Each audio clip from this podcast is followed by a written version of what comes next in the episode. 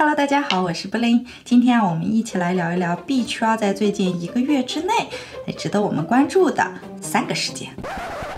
我在准备这支影片的时候呢，已经步入到九月的第二个星期。那我们就一起来看一看，在这之后会发生哪些有意思的事情呢？第一件事情呢，就是 Terra，它的代币是 Luna，这个代币总让我想到 Hotel del Luna。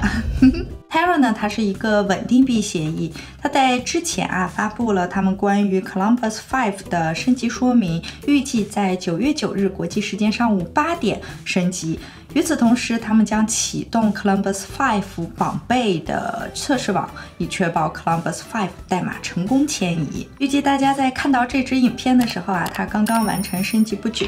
那这是对于 Terra 来说非常重要的一步。它的主网预计在九月二十九日升级。目前 Terra 的令牌 Luna 市值排在了第十六名。在升级之后啊，我们会看到 Terra 上更好的互操作性。因为它将会和 Cosmos most ibc 相连。Cosmos IBC 是一个区块链间的通信协议。几个月前啊，我在这支影片里面有介绍过关于 Cosmos 这个项目。那如果感兴趣，可以再回去了解一下。在升级之后啊，我们也会看到更多的 Luna 被燃烧，这就会对 Luna 的价格产生正面影响。而且啊，我们在 Terra 上面也会看到更多的应用。可能很多人对 Terra 还不是很了解。Terra 它是一个增长非常快的稳定币协议，它从七月以来已经翻了四倍，要五倍了。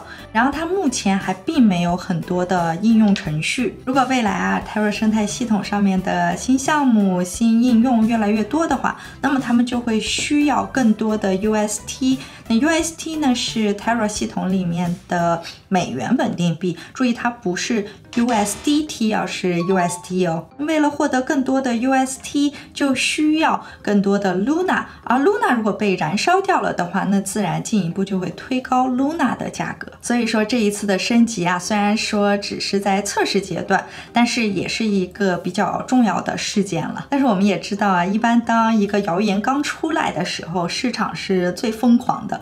等到这事儿真的做实了的时候，大家就开始止盈了。所以说升级这件事情啊，虽然说对这个 Terra 的系统来说是非常重要的一个事情，但是并不代表着在升级完成之后，也就是今天九月九日之后呢，Luna 的价格就会暴涨。其实我们已经看到了，在这两天啊，币圈已经开始了一个短期的回调。基本上来说，每当回调发生的时候，我们买入就相当于是打折购买了。对于 Luna 来说啊，它作为一个稳定币协议，在未来的几个月里面，还是有非常大的潜力可以继续上行的。但是切记，这只是我的个人观点，并不是投资建议哦。第二个事件呢，也是类似的情况。这消息啊早就放出来了，而且它的测试网也正在运行当中。这段时间呢，它的代币涨得也是很好的。但是等到接近正式发布的时候呢，就随时都可能会迎来一波短期的回调。这个事件呢，就是 Cardano 的智能合约 Gogan 时代终于要到来了。它呢，初步是定在了九月十二号。这是如果一切都很顺利的情况下。那问题就来了，难道说这还有可能会不顺利吗？还真的有可能。例如说，像前几天在 Twitter 上啊，就有人指出。Cardano 区块链上的一个先行去中心化金融项目 MinSwap 在 Testnet 上出了问题，因为用户啊在交易的时候啊出现了这个错误提示。那这一消息呢也引来了一大批不看好 Cardano 项目的围观群众。接下来在 Reddit 上面也有人说去中心化金融无法在 Cardano 智能合约上运行，也就是说 Cardano 被指责说它没有这个能力去处理一系列的交易。而这之后啊围绕着 Cardano 测试网的讨论就层出不穷了。那在 m i n s w a t 他们在九月七日发表的这个 Reflection 里面，基本上呢，他们把后续的非事实的评论直接归类为了 FUD。无论是不是因为这个事件啊，总之 A 大的价位在过去的这几天哈，确实是有所下跌的。那像 MinSwap 他们在测试网上运行 DEX 本身的目的就是要搜索资料进行测试，发现问题就尽快调整。注意啊，这一切都是发生在测试网上，它还并不是主网。那测试网存在的意义就是为了能够尽快的发现一些问题。那针对现在出现的这个问题呢，他们也已经找到了可能的。解决方案，那这件事情呢也就渐渐凉下来了。这事本身在我看来，就是在测试网上，无论遇到了任何的问题，它都还是有解决的可能性的。这也是为什么需要先测试嘛。但是如果这件事情是发生在了硬分叉到主网之后，那就是另一回事了。像智能合约对 Cardano 未来的发展是非常重要的，因为这意味着他们马上就会可以建立属于自己的生态系统了。最近一段时间，我们也看到很多的项目都在为 Cardano 的智能合约时代啊做着准备。例如说，像 Cardano 上面的这个 NFT 交易平台 CNFT，它在前几天就开启了一个短期的迁移，暂时是买卖不了 NFT 的，但是现在问题都已经解决了，所以你还是可以上去正常买卖。那除此之外呢，还有很多去中心化金融的项目以及稳定币项目等等，他们都在各自紧锣密鼓的为着这个智能合约的到来而做着准备。币圈的高波动性呢，很经常就是体现在了，哎，好比一个项目它有什么消息，然后这消息放出来的时候呢，价位就涨上去了。等这个事情真的发生了，那价位就又跌下来了。虽然说不是每一次都会如此，但是也确实是还蛮频繁见到的。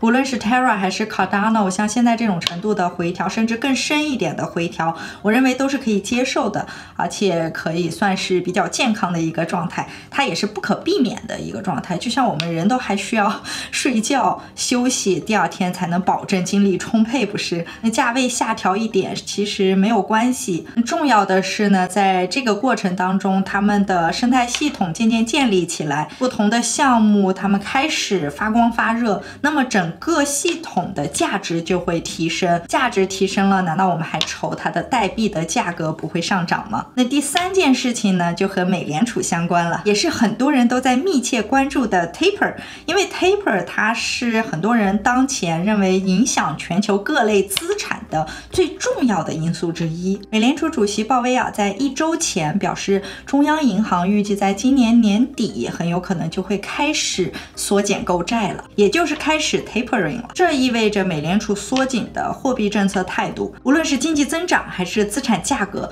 都会受到较大的影响。从市场情绪的角度来看呢，这种行为它就会引起嗯大量的猜忌，还有一些恐慌性的预期。为了尽可能的减少这种情况的发生，嗯，一般来说，在 taper 发生之前，这央行它需要和投资者就他们这个政策的发展方向，还有这个未来的一些活动啊什么的，进行一个充分而有效的沟通，这样市场才有可能在这个实际发生之前就做出一些相应的调整，以此来减少呃市场的不确定性。这也是为什么呃它到现在虽然都还没有正式发生，但是从年初的时候就已经有不少的人开始讨论这件事情了。那么就有可能有人会问了，这 taper 和加密货币又有什么关系呢？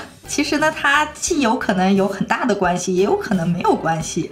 嗯，怎么说呢？我们应该啊都有一个基本的共识吧，就是说，虽然说加密货币市场它是建立在一个去中心化的技术上面，但是它对于传统市场啊也并不是完全免疫的。那如果 taper 要发生了，那么这就意味着央行他们要减少每月购入的债券数量，这就会导致股市的震荡，准确来说是一个。股市低迷的状态，那这一点呢，有可能会，也有可能不会对加密货币造成影响。毕竟啊，现在很多的机构投资者，他们也都同时涉足在了加密领域。那么一旦他们觉得说，哎，这个市场有可能会发生很大的动荡的时候，他们就有可能会选择卖出手上的币，把它们换成现金，之后未来跌下来的时候再重新入场。因为啊，这个消息它已经出来了一段时间了，有可能市场已经对此做出了。反应有可能，我们现在看到的市场的状态就已经是受到了它的影响的状态。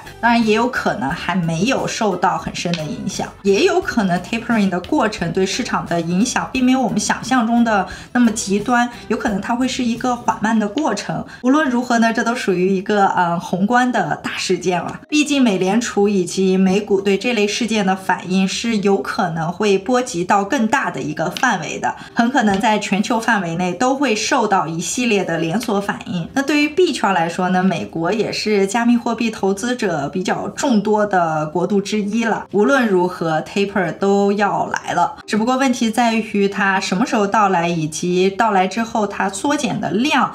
会有多少而已。有一部分美国央行官员认为，最早会在九月十一日到十二日的会议当中给出提前预期。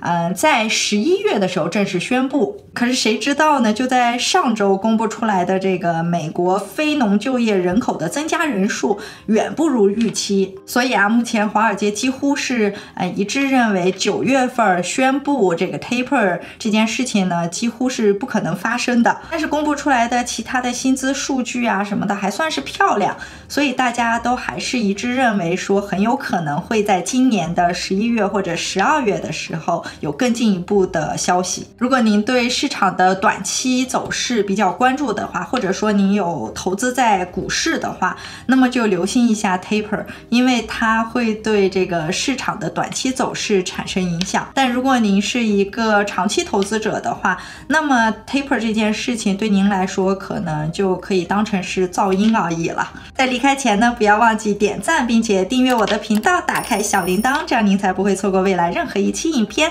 好了，今天就这样，我们下次见。